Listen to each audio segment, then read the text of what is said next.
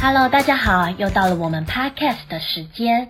最近有一些客人会向我们询问不含精油的产品，你或许会觉得有些奇怪吧？精油不是一向被认为是天然象征吗？可是为什么这几年来小众的保养品反而常常强调不含精油？也有一些人开始避开使用精油，这是什么原因呢？所以 Tia 想要来好好的谈谈精油，包括精油和香味的关系，以及精油是不是敏感的来源。相信你对精油会有更全面的了解，更知道怎么样选择适合自己的产品。小众品牌呢，之所以强调不含精油，是因为确实有不少人自认对精油敏感，所以很多人会因此只选择无香味的产品。可是光是敏感这两个字，可能就有一些误解。其实精油或是香味都不见得是让肌肤敏感的凶手。我们先来谈谈香味好了。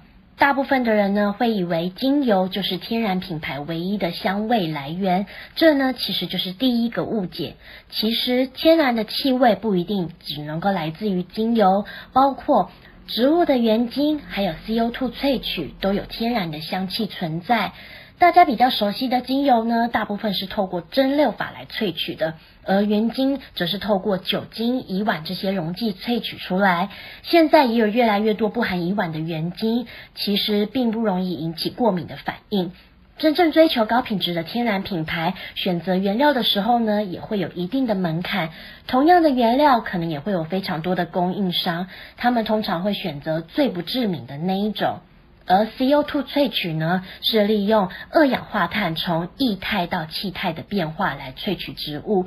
有一些人也会认为这种方式可能会减少植物的能量，但确实很多对精油敏感的人呢，使用高品质的原精和 CO2 萃取却很 OK，皮肤不会有任何的过敏反应。尤其原精的香气呢，非常非常的浓郁。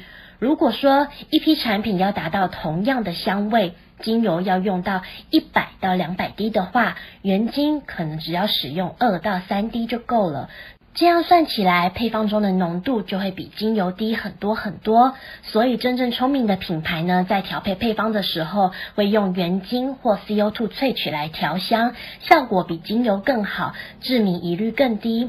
像是 Earthwise Beauty 番石榴莓果清润精油就不含任何的精油，主要呢只靠美洲含羞草原精来散发出淡淡的花香，浓度只有百分之零点零二，几乎可以排除敏感的疑虑。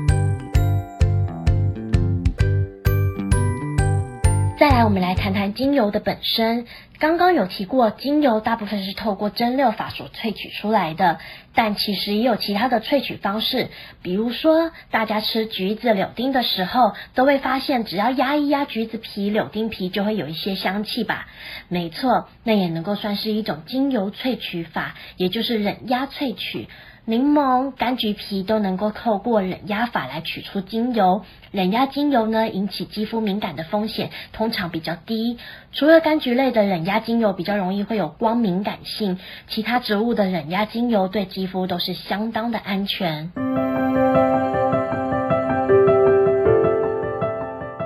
另外，影响精油是不是会致敏的因素，还有它的新鲜度。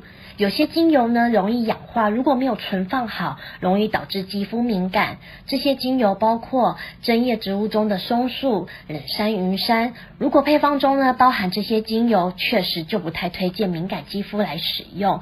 还有，有的时候呢，让你敏感的可能不是精油的本身，而是残留在精油中的杂质、化学物、添加物等等。诶，精油有不纯物残留或添加物，没错，你没听错。别以为名叫精油就大家都一样，真正百分之百未动过手脚的纯精油并不多，更别提品质来源的高下。有的时候则是配方中精油比例根本太高了，像是有些品牌为了调香，精油浓度高达百分之三甚至百分之五，对一般肌肤来说可能没有什么问题，但对于敏感性肌肤的人来说，可能就觉得不太舒服。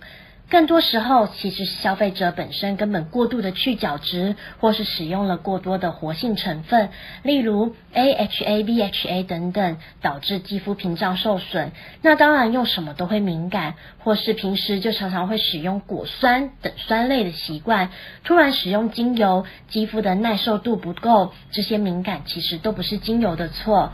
所以在认定自己对精油敏感之前，先想想这是否是不必要的恐惧。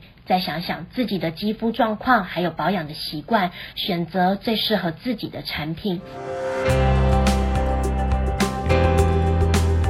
不要因为单纯的害怕或是误解，就错过了很多好产品，那可是很可惜的哦。但如果你很想试试不含精油的好产品，可以参考本篇连结无精油专区。好，我们这次就先说到这边啦，希望对你有一些帮助，下次再聊喽。